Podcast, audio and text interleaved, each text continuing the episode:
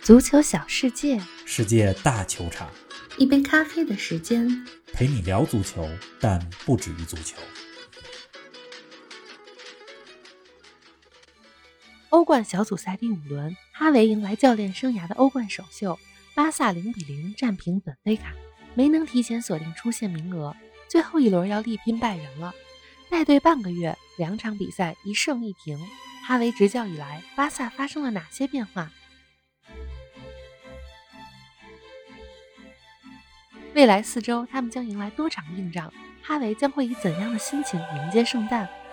欧冠其他亮点：哈贾克斯五连胜，阿莱打破进球纪录，梅西亚斯替补绝杀，米兰终获欧冠首胜，开足马力的切尔西四球碾压尤文，动荡中的曼联幸运战胜黄色潜水艇，蓝军与红魔将在周末的英超中相遇，这会是又一个惨案吗？更多精彩内容尽在本期足球咖啡馆。听众朋友们，大家好，欢迎来到新一期的节目。王老师你好，林子豪，听众朋友们，大家好。这轮的欧冠啊，有几场强强对话，切尔西四比零战胜了尤文，曼城二比一战胜了大巴黎。虽然都很吸引眼球，但实质意义并不是很大。更关键的还是后边的淘汰赛。是比如上赛季欧冠，说起尤文，大家记得的都是尤文十六进八的比赛当中被波尔图淘汰，没错是个不大不小的冷门。而又有谁会记得去年小组赛当中，尤文曾经客场三比零赢过巴萨？是啊，那还是一场梅西和 C 罗的直接对话呢。是的，欧冠虽然咱们这些年都叫欧冠联赛，但是在我心目当中啊，它本质上是一个杯赛。最后决定谁能夺冠呢，是四轮淘汰赛，而不是小组赛。当然了，从小组赛当中突围，这是个最基本的门槛。是的，所以这期欧冠特别节目啊，咱们就不多说那些已经轻松出现的强队了，而是说一说目前出现有点堪忧的一个强队，那就是巴萨。嗯，哈维执教巴萨两场球了，上周末一比零战胜了西班牙人，昨天的欧冠呢零比零战平了直接竞争对手本菲卡。巴萨目前领先两个积分，最后一轮只有客场战胜拜仁才能锁定出线名额，啊，打平都不稳。是啊，因为前面净胜球方面挖的坑有点 大。巴萨最近两场球啊，我都重点分析了分析。嗯，虽然哈维带队半个月，时间不长，啊，虽然巴萨也没能如愿战胜本菲卡，但是我觉得巴萨的变化还是有的。今天呢，跟大家重点聊聊这个话题。好啊。哎，不过进入正题之前，咱们先来给大家念念上期节目的精彩留言吧。上期咱们的互动话题是：索尔斯克亚下课之后，您认为谁最适合担任曼联的下一任主帅？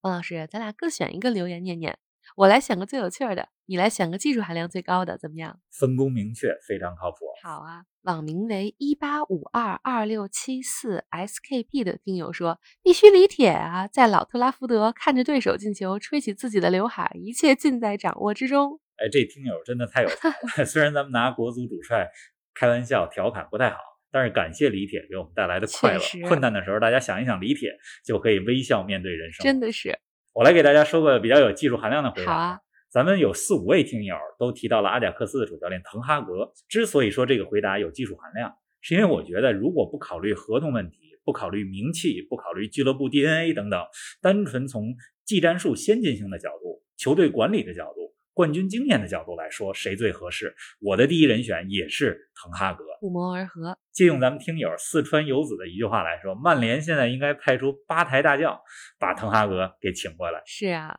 咱们在这儿说的热闹，不知道曼联那边听到了没有？不过滕哈格也不是那么好请的。目前阿贾克斯风生水起，今天凌晨又是客场二比一赢了贝西克塔斯。对呀、滕哈格还想着带阿贾克斯在今年欧冠当中干一番事业，哎看看明年夏天吧。总之啊，谢谢所有听众朋友们的点赞和评论。看大家评论，我觉得咱们节目的听众啊，比百分之九十足球节目的听众都要更懂球。是。哎，冯老师，既然听众们都很给力，今天你再给出个互动的题呗。今天的讨论题目跟巴萨有关。巴萨过去三年里边，在转会市场上没少花钱， 从库蒂尼奥到登贝莱，再到格里兹曼，但钱呢都没花到刀刃儿上。目前呢，哈维回来了，但是球队当中伤兵满营，再过一个多月就是冬季转会窗了。是的，咱们的题目呢是：如果巴萨在今年冬窗只能买一位球员，您认为巴萨目前的配置还有财力最应该引进谁呢？最近啊，阿森纳的例子大家应该都看到了，来了拉姆斯戴尔这一个门将，取得了立竿见影的效没果。错不光失球数少了，球队后防这个精气神都不一样了，嗯所以不用多，而在于准。大家快点给巴萨出出主意，很期待听友们的答案。哎呀，咱们切入正题来说说巴萨的表现吧。巴萨零比零战平本菲卡这场球，王老师，我知道你看了全场，你觉得哈维执教以来给巴萨带来了哪些变化呢？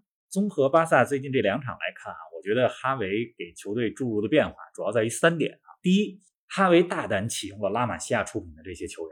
你看，对西班牙人的联赛当中，哈维首发十一人里边有八个人都在巴萨有着青训经历。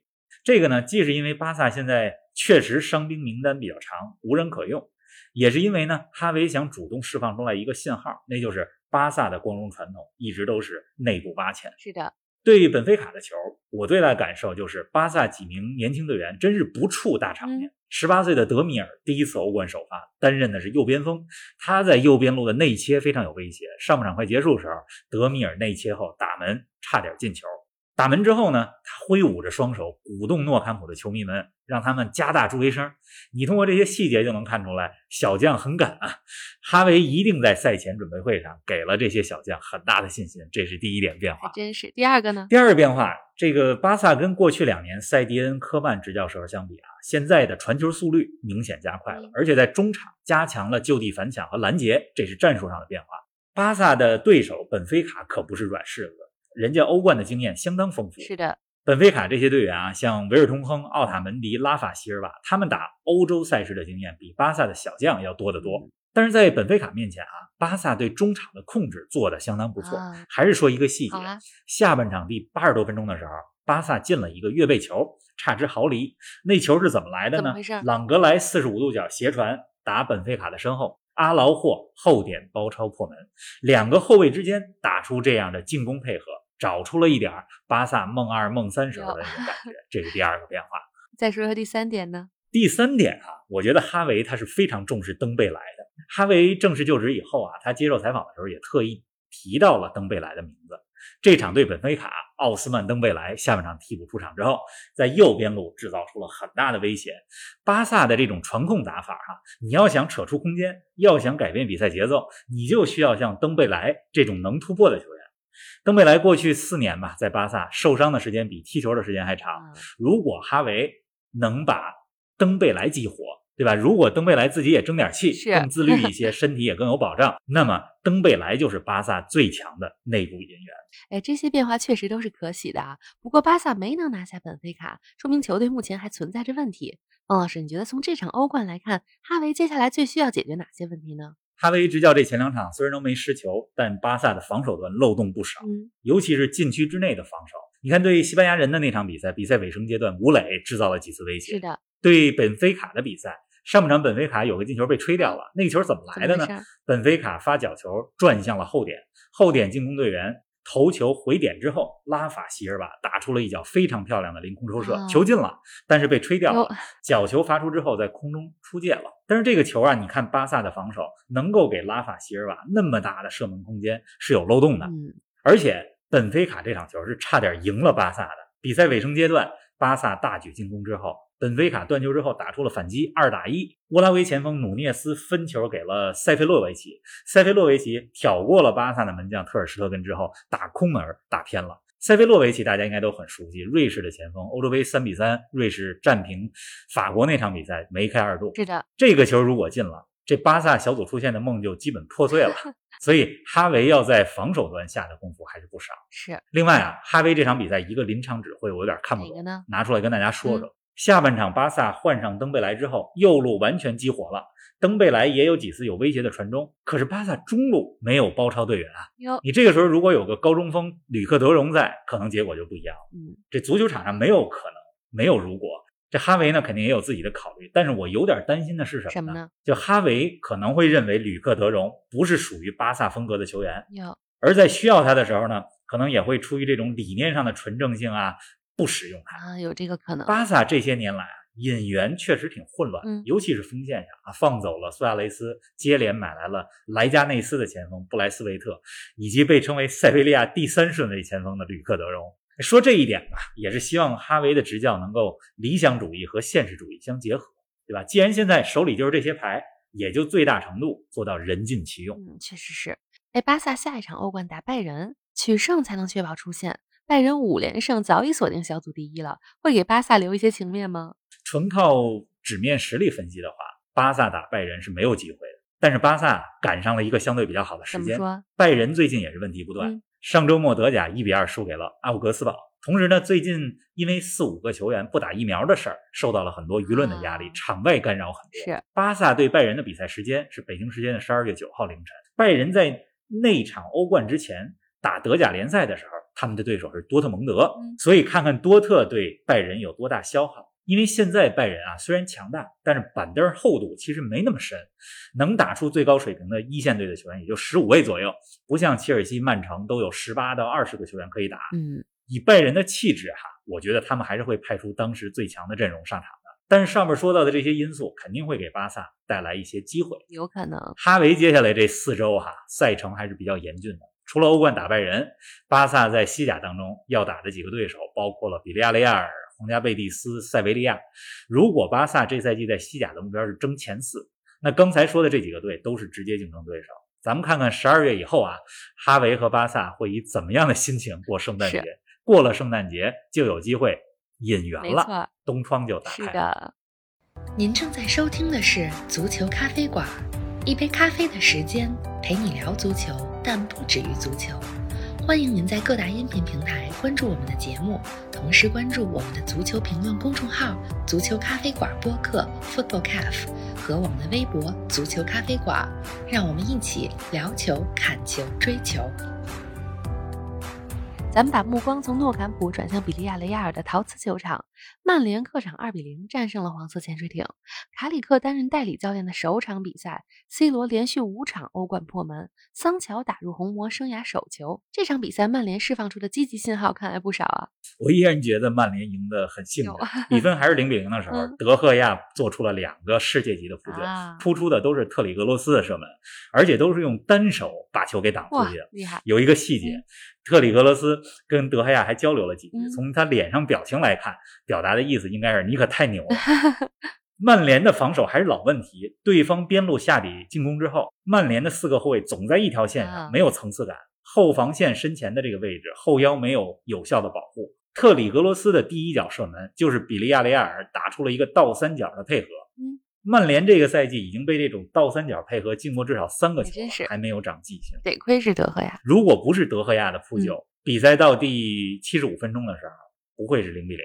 曼联在最后十五分钟两个进球都来自于比利亚雷亚尔的两次个人失误哟，一次是卡普埃接球失误，C 罗单刀吊射破门，对吧？桑乔的那个反击球也来自于比利亚雷亚尔的前场传球失误。嗯像你说的哈，积极信号也有，嗯，比如呢，从结果来说，小组提前出现了，是对吧？这是曼联三年里来第一回打进欧冠的十六强。不容易，当然了，其中百分之五十以上的功劳可能都是 C 罗的。嗯，小组赛五场六个进球吧，现象级传奇表现。是的，同时啊，我觉得也为桑乔感到高兴。从比赛过程来看，桑乔在右边路的活动范围挺大的。 第十五次出场，第十一次射门之后，桑乔终于迎来了红魔生涯的第一个进球。不容易啊。曼联本周末在英超当中的对手是切尔西，而切尔西在本轮欧冠当中4比0兵不血刃的战胜了尤文。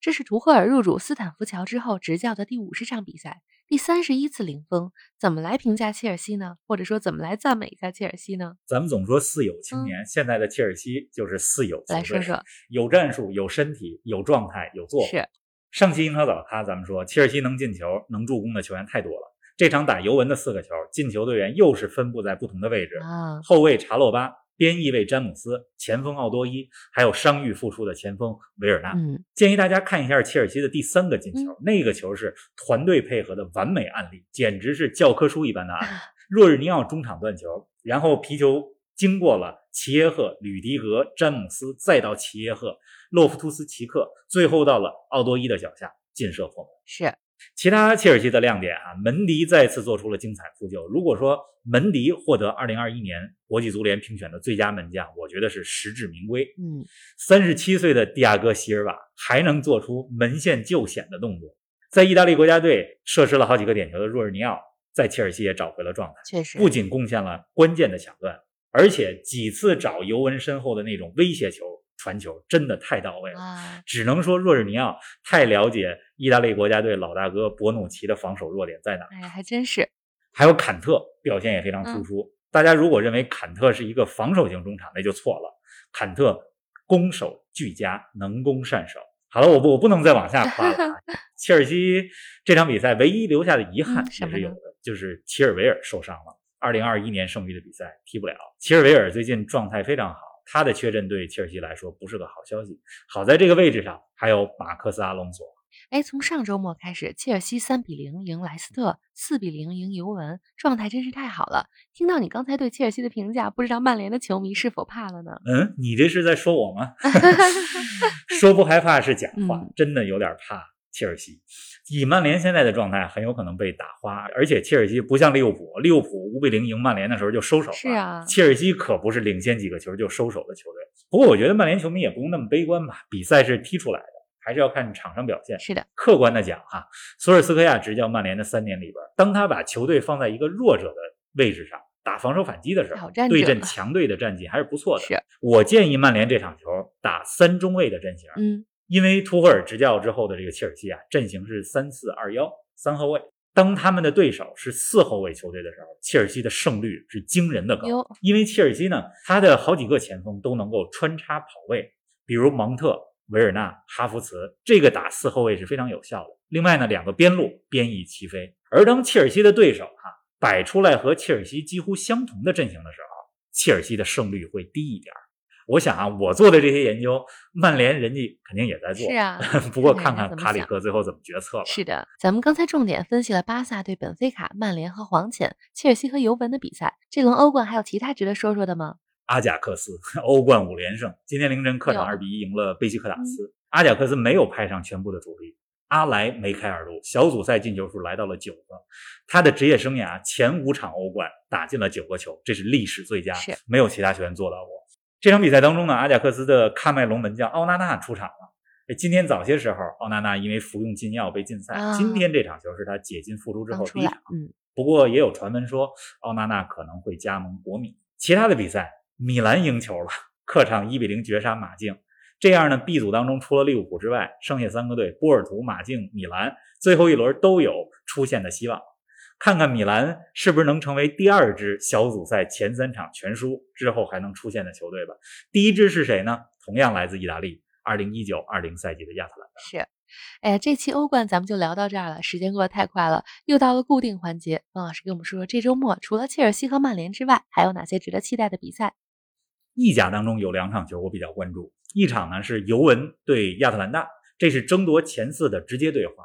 这赛季意甲，我感觉那不勒斯、AC 米兰和国米会锁定前四名当中的三个名额。啊，另外一个呢，会在尤文、亚特兰大、拉齐奥和罗马当中产生。还有一场比赛是那不勒斯对拉齐奥，萨里要带着拉齐奥回到他曾经成名的地方哟， ——那不勒斯。回来了，嗯，另外呢，这周末还有南美解放者杯决赛，嗯相当于南美的欧冠决赛，是的帕尔梅拉斯和弗拉门戈。这两年啊，解放者杯的决赛都是巴西内战。去年呢是帕尔梅拉斯赢了桑托斯是，所以大家如果想换换口味，看看南美比赛的话，周日凌晨四点，帕尔梅拉斯对阵弗拉门戈。不一样的感觉。帕尔梅拉斯这边呢有曾经的巴西国脚梅洛，嗯还有路易斯·阿德里亚诺；弗拉门戈这边呢有曾经切尔西、大巴黎还有阿森纳的后卫大卫·路易斯。大家看球愉快。好的，大家看球愉快，同时别忘了给我们点赞和留言。本期的互动题目是：您认为巴萨今年冬季转会窗最应该签下哪名球员？那咱们周一早上不见不散。不见不散。